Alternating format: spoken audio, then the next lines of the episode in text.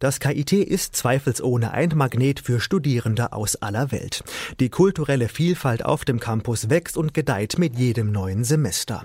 Für KIT-Studierende aus dem Ausland sind Leben und Studium in Karlsruhe mit großen Veränderungen und Schwierigkeiten verbunden. Vor allem, wenn es darum geht, sich an die deutsche Kultur zu gewöhnen.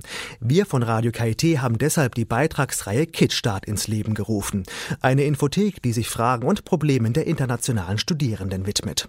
In Folge 6 geht es heute unter anderem um die Frage, wie spreche ich Dozenten oder Professoren korrekt und höflich an. Kit Start.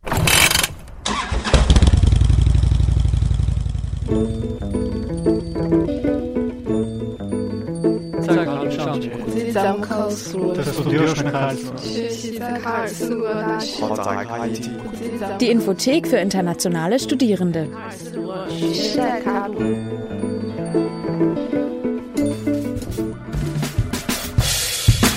Tag für Tag kommunizieren wir mit unseren Mitmenschen. In welchem Ton und Stil wir dabei sprechen oder auch schreiben, das kommt ganz darauf an, wie eng die Beziehung zum Gesprächspartner ist. Mit der Familie oder Freunden kommunizieren wir anders als mit Fremden. Eine Regel, die auch an der Uni gilt. Wenn Studierende mit Dozenten sprechen wollen, ist eine korrekte und höfliche Anrede gefragt. Egal ob per E-Mail oder im persönlichen Gespräch, Hochschullehrer sollten stets gesiezt und niemals geduzt werden. Studierenden aus dem Ausland fällt es oft sehr schwer, zwischen du und sie zu unterscheiden. Vor allem, wenn es diese Unterscheidung in ihrer Muttersprache nicht gibt. Ein Problem, das Dr. Wolfgang Wegner vom Studienkolleg regelmäßig feststellt. Was die Anrede du oder sie betrifft, stellt man natürlich häufig fest, da es das sie in anderen Sprachen oder diese Trennung in anderen Sprachen so nicht gibt, dass man häufig geduzt wird. Dabei ist die Unterscheidung zwischen du und sie nicht das einzige Problem. Beim Schreiben einer E-Mail wissen viele internationale Studierende oft gar nicht, ob sie einer Frau oder einem Mann schreiben. Ein zweites Problem, das auftaucht bei E-Mails, ist, dass die Schreiber nicht wissen, ob ich Mann oder Frau bin. Und dann heiße ich mal Frau Wegner, mal Herr Wegner. Um herauszufinden, ob es sich um einen Mann oder eine Frau handelt, genügt oft ein Blick ins Internet. Viele Dozenten sind auf der Homepage ihrer Fakultät mit einem Foto abgebildet. Wenn es kein Foto gibt, kann man das Problem mit einem simplen Trick vermeiden.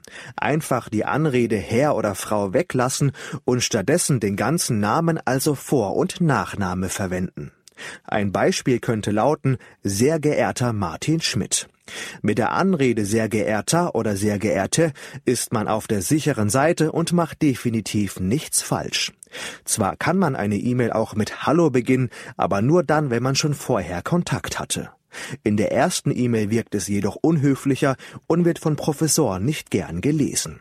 Nur mit einem Hallo alleine sollte ein Brief oder eine E-Mail jedoch nie beginnen. Das meint auch Dr. Wegner. Hallo plus Name kann man ja noch akzeptieren, aber nur Hallo oder schlimmstenfalls noch Hi, das geht natürlich nicht.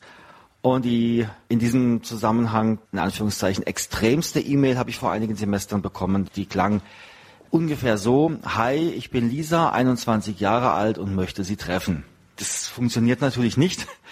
Da muss die Dame noch ein bisschen was dazulernen. Im Gespräch unter vier Augen gibt es eine weitere buchstäbliche Grenze, die ausländische Studierende oft überschreiten. Gemeint ist der körperliche Abstand. In Deutschland ist es üblich, gegenüber einem fremden Gesprächspartner mindestens rund einen Meter Abstand zu halten. Näher sollte man seinem Gegenüber nicht kommen.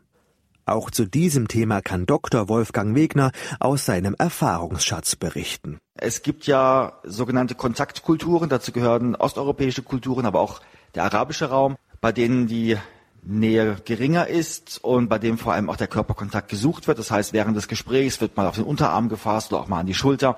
Das geht natürlich hier nicht, wenn man sich nicht näher kennt und sollten Studenten den Dozenten gegenüber natürlich tunlichst vermeiden. Eine andere Erfahrung, die ich oft gemacht habe, ist, dass es keine Distanz innerhalb des Büros gibt. Und das normalerweise ist der Schreibtisch ja immer eine Distanzzone. Aber es gibt viele Studierende, die diese Zone einfach umgehen. Also der Schreibtisch ist eine natürliche Barriere und die bitte nicht umgehen. Kit Start.